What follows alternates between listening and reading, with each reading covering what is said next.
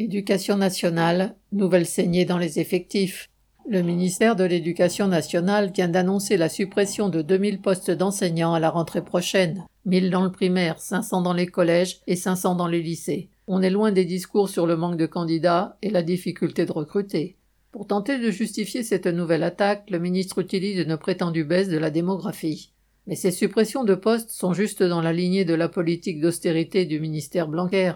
En effet, depuis 2018, il y a eu 8231 suppressions d'emplois, et les conditions d'enseignement ont empiré. Le dédoublement des classes dans certaines sections de primaire s'est fait au détriment d'autres. Nombre d'enseignants évoquent des classes surchargées en CM2 par exemple. Les élèves en grande difficulté, malgré la bonne volonté des professeurs, sont forcément sacrifiés.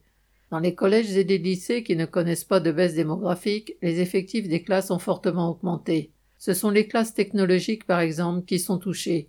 Les effectifs des classes de STMG, Sciences et Technologies du Management et de la Gestion, sont passés de 24 à 30 voire 35 élèves, alors que cet enseignement nécessite des heures sur ordinateur et que nombre de salles de lycée sont sous-équipées. Les élèves poussent les murs, mais le ministre n'en a cure.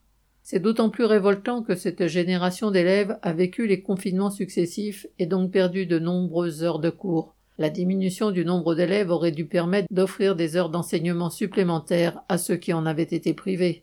Mais ce qui domine chez ce gouvernement, c'est la volonté d'économiser au maximum sur l'éducation, en particulier celle des jeunes des milieux populaires. Les autres peuvent profiter des moyens de leur famille pour avoir accès à un véritable enseignement. Alors il n'y a aucune raison d'accepter les mensonges du gouvernement qui cherche le moindre prétexte pour justifier des économies sur la population. D'ores et déjà, une grève est prévue le 17 janvier pour protester, entre autres, contre ces suppressions de postes.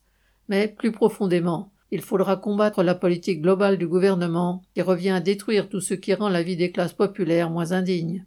Aline Urbain.